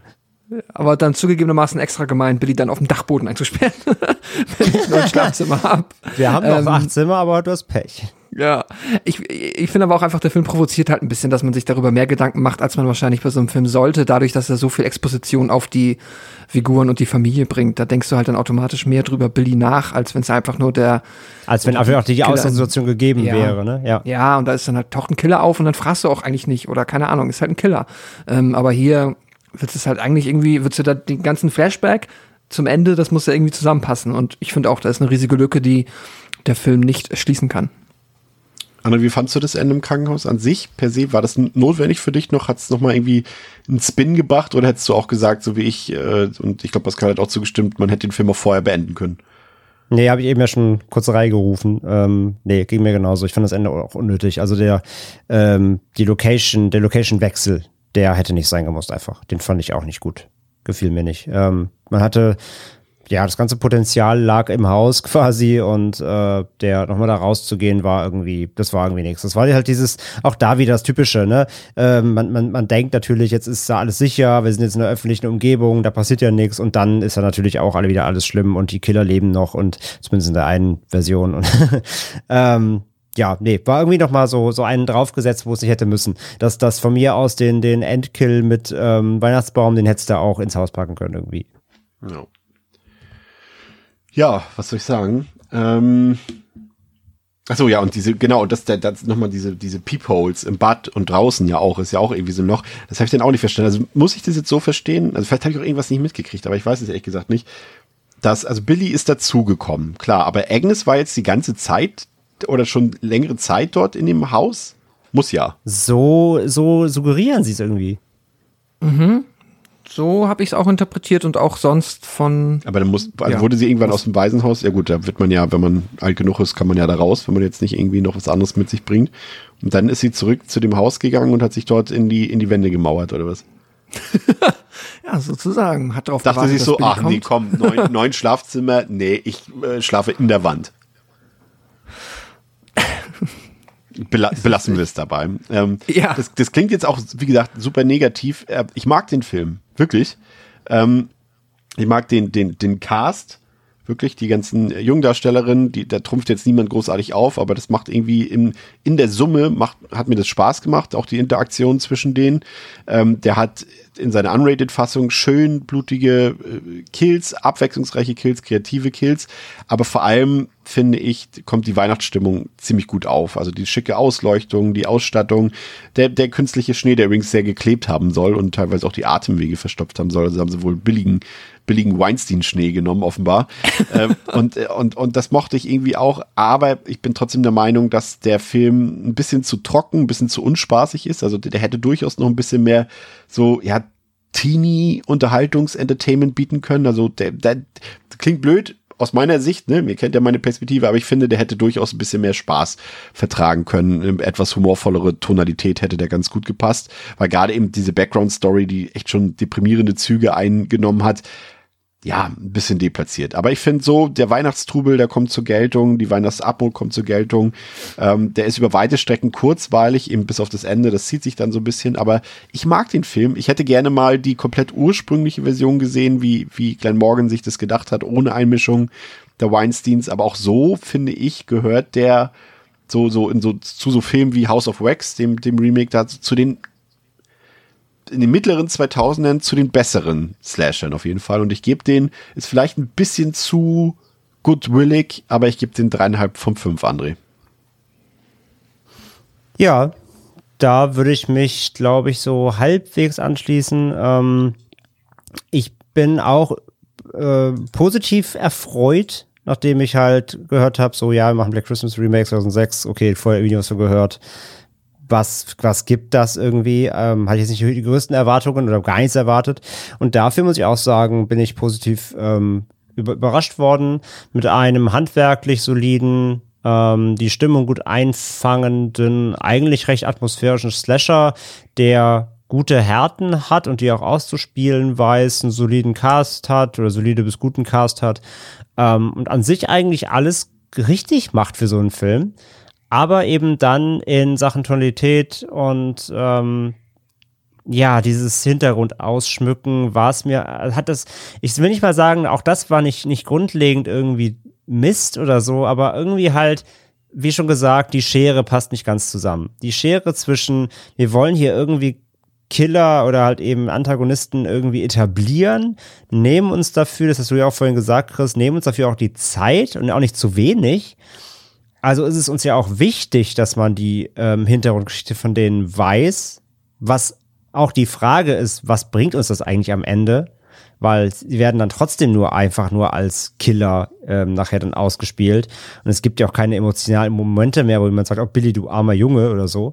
Ähm, und ja, das ist halt so dreckig und düster und verstörend und edgy und drüber, dass es halt einfach nicht zu einem launigen Slasher passt, sondern man erwartet dann eigentlich im Hauptpart, im, im jetzt spielenden Teil des Films, dass da noch mal was rausgeholt wird, so dieses Art von Trauma, das da ja aufgemacht wird. Und was ja auch nicht zu unterschätzen ist, was da alles passiert. Ähm, aber es wird's halt nicht. Und genau das halt. Also dieses, der Film ist irgendwie zu düster und krass für, für viel Äh, gleichzeitig aber auch so quirky inszeniert, dass man dieses Drama auch nicht ernst nehmen kann. Und das alles zusammen gibt dann irgendwie eine weirde Mischung aus, hey, ich feier gerade einen blutigen Kill mit, da werden Augen gegessen und halt irgendwie eine Mutter vergewaltigt ihren Sohn. So, du bist halt, halt so, hä? So, und ähm, und dabei spart er sich ja auch eben so, so ganzen viele Klischees aus. Ich meine, gerade weil, wir haben über Sorority Row auch gesprochen, ne? Ähm, hier, hier flippen halt nicht äh, Mary Elizabeth Winstead und Trachtenberg ständig ihre Tops und man sieht ständig irgendwie Brüste sondern, oder, oder zumindest Unterwäsche-Shots, sondern ähm, das spart sich der Film ja auch irgendwie alles dann wiederum aus, was ja dann auch wahrscheinlich ja, einen Sideboob gibt es quasi eine Duschszene, die aber auch halt durch die, da, da, die ist sogar, und die, die, die Sideboob-Duschszene hat ja sogar quasi einen Sinn, weil man dadurch das Auge des, des von Billy unter der, unter dem Fußboden halt ähm, agiert, der als Spanner fungiert in der Szene, was dann eben sogar für die Szene einfach auch zuträglich ist. Man ist also nicht nur die Kamera und beobachtet eine Frau beim Duschen, sondern man sieht, wie der Killer eine Frau beobachtet. Ähm, also selbst das macht er eigentlich alles richtig. Aber ja, das Gesamt, das Gesamtgemisch könnte irgendwie alles besser zusammenpassen. Das ist wie so ein, wie so ein Weihnachtsplätzchenteig anrühren und den hat man irgendwie vorher ordentlich versalzen oder so. Oder nicht ordentlich, aber so eine Prise war zu viel. Oder man hat irgendwie zu viel Muskatnuss reingeballert. Zu viel sowas. Weinstein reingeballert. Ja, zu viel Weins, Weinstein reingeballert. Ähm, und, und irgendwas schmeckt dann, dann nicht so ganz am Ende. Und so, das ist eine gute, glaube ich, eine gute Metapher so für den Film. Ähm, das ist halt schade, er könnte halt noch besser sein. Und deswegen, aber trotzdem habe ich mein, mein, eine ganz gute Zeit mit ihm gehabt. Und ich wäre, glaube ich, bei drei von fünf so. Ich fand ihn wirklich sehr solide. Ähm, aber er hätte echt noch, noch besser sein können am Ende des Tages so. Ja. Pascal. Ja, ähm, kann ich wenig äh, hinzufügen. Ich bin auch dabei. Ich hatte insgesamt eigentlich eine ziemlich gute Zeit mit dem Film. Wir haben jetzt sehr viel kritisiert. Du hast auch eben schon gesagt, Chris, wirkt jetzt alles sehr negativ, aber, und so ist es bei mir halt auch, und es ist auch dann genau das, was André sagt, es ist dieses, ich fand den Film per se, gerade halt äh, bei meiner Erwartung, dass es halt im schlimmsten Fall wirklich ein, ein ätzendes äh, Mitte 2000er Horror-Remake äh, sein könnte, ziemlich unterhaltsam und cool. Aber was mich dann halt, und was dann halt wahrscheinlich auch dieses ganz, diese negative Kritik und ähm, ja, halt provoziert ist es halt das, was andere gesagt hat oder was ihr beide gesagt habt, halt das Potenzial, das liegen gelassen wurde, weil du halt siehst, wie gut der Film aussieht, wie cool der Cast ist und wie wertig sich der Film auch einfach anfühlt. Die Kills stimmen auch. Da ist schon so viel, so gut dran, was du eigentlich, ja, gerade so zu dieser Zeit, glaube ich, selten in einem Slasher erwarten konntest. Und dann ist es halt nochmal doppelt ärgerlich, wenn dann halt ähm, doch eine ganze Menge Sachen halt sich einerseits halt irgendwie tonal nicht richtig anfühlen, dass da halt nicht das so zusammenkommt, dass sich das stimmig anfühlt, dass dann halt, ja, dadurch dann auch einfach ähm, meiner Meinung nach der Fokus an der einen oder anderen Stelle falsch gesetzt ist, man sich zu sehr mit den mit der, mit dem vermeintlichen Killer und dann dem Killerpärchen beschäftigt hat, wobei dadurch dann wieder ne, entsteht, dass das, wenn die Geschichte dann aber am Ende keinen Sinn ergibt und man sich fragt, warum, hat man damit nur noch mehr verloren als von vornherein schon und das ist dann halt ärgerlich und deswegen, ähm, ja, äh, wirkt das vielleicht so negativ. Zumindest jetzt äh, kann ich so für mich sprechen, wor worum ich mich ein bisschen geärgert habe, aber summa summarum war es trotzdem eigentlich ein, ähm, ja, überraschend cooler Film und ich gebe ihm auch drei Sterne. Ja, das ist, glaube ich, ich glaube, das äh, können wir als, als Fazit, Fazit benutzen. Ich glaube, wir haben noch nie einen Film so schwach besprochen, um ihn, um ihn dann am Ende so gut zu bewerten. Aber sieht es einfach so, dass es natürlich, da sieht man dann auch eben, dass wir versuchen natürlich ist irgendwie, auch wenn man Kunst generell ja nicht wirklich objektiv besprechen kann, aber dass wir es schon so für euch präsentieren, dass jeder von euch oder jede von euch da einschätzen kann, wie der Film funktioniert. Und trotzdem am Ende dann natürlich auch unser persönlicher Geschmack da wieder ähm, ganz klar zur Geltung kommen soll. Ich habe übrigens nochmal nachgeguckt, es ist schon doch deutlich länger her, am 15.12.2017, also vor fast genau fünf Jahren, haben wir das ähm, Original besprochen, beide Pascal. Krass. Also nicht vor zwei Das- Jahren irgendwie, das ist schon... Ich habe ich hab den auch seitdem nicht mehr gesehen, ich muss den unbedingt nachholen nochmal. Ich bin der Meinung, ich Also habe den schon mal wieder gesehen, weil der kam mir noch mal in der restaurierten Fassung von Cape raus. Ja, 2019 habe ich ihn noch einmal gesehen, stimmt. Ja, äh, das auf jeden Fall. Ähm, in der nächsten Woche ähm, machen wir erstmal kurz eine Weihnachtspause. Es war nicht der letzte Weihnachtsfilm, den wir ähm, für euch in diesem Jahr besprochen, besprechen werden, besprochen haben. Beides. Das wäre Ja. denn jetzt die richtige Zeitform. Das war nicht der letzte Weihnachtsfilm. Film, den wir besprochen haben, Ja, weil wir noch mehr besprechen werden, irgendwie so. genau. Ähm, nächste Woche gibt's aber erstmal einen Film, der wieder ein bisschen aus der Reihe tanzt, der kein reiner Horrorfilm ist, für manche vielleicht gar kein Horrorfilm. André, denn da bes- besprechen wir Shutter Island von Martin Scorsese. Was sagst du dazu? Freust du dich, den Film mal wieder zu gucken? Richtig Bock. Richtig Bock. Gehört ja für mich mit zum Besten von Scorsese, was daran liegt, Disclaimer, ich muss das immer wieder sagen, was dann werde, was ja daran liegt, dass ich kein Mafia-Filmfan bin. Ich kann seine ganzen Filme gutieren und weiß, was für ein toller Filmemacher er ist, aber für mich ist gehört Shutter Island so mit Taxi Driver zum Beispiel auch so mit zum Besten. Einfach, es ist einfach mein, mehr mein Bier, ne? wie man so schön sagt. Von daher, ich mag Shutter Island sehr, habe ihn aber auch jetzt auch schon wieder eine Zeit nicht gesehen, von daher freue ich mich sehr auf den Rewatch. Sehr gut. Ich bin auch gespannt, wie der funktioniert. Ich glaube, ich habe den damals im Kino gesehen. An meinem Geburtstag habe ich ausnahmsweise mal Leute eingeladen. Da war ich mal gut gelaunt. Und ich glaube, das war das einzige Mal. Ich glaube, ich habe den zu Hause noch nie geguckt. Und bin gespannt, wie er funktioniert, weil damals äh, dachte ich, dass ich den, da, alle waren so, krass, das bedeutet der Film oder das ist das Ende. Und ich dachte so, hä, das war mir seit Minute fünf klar. Und das bin gespannt, wie das jetzt ähm, bei dem zweiten Gucken sein wird. Du hast den auch schon mal gesehen, Pascal? Aber auch ewig her. Also nicht im Kino damals, ein paar Jahre später dann auf, weiß ich gar nicht mehr wie. Ähm, aber ich bin auch sehr gespannt. Ich, ich weiß, dass mich damals das Ende ziemlich äh, geflasht hat, aber ich erinnere mich auch kaum noch. Deswegen bin ich mal gespannt, ob der nochmal funktioniert. Und aber auf eure Meinung sowieso, weil ich habe das Gefühl, das ist äh, der Scorsese, der die Gemüter spaltet. Werden wir prüfen nächste Woche. Dann ist auch Theresa wieder dabei. Liebe Grüße und gute Genesung an dieser Stelle. Nochmal, wir hoffen, es hat euch heute gefallen bei uns, bei Devils and Demons und ihr seid dann auch in der nächsten Woche wieder dabei. Habt eine schöne Vorweihnachtszeit. Bis zum nächsten Mal bei Devils and Demons mit Pascal, mit André, mit Chris und Theresa. Ciao, ciao. Tschüss. Tschüss.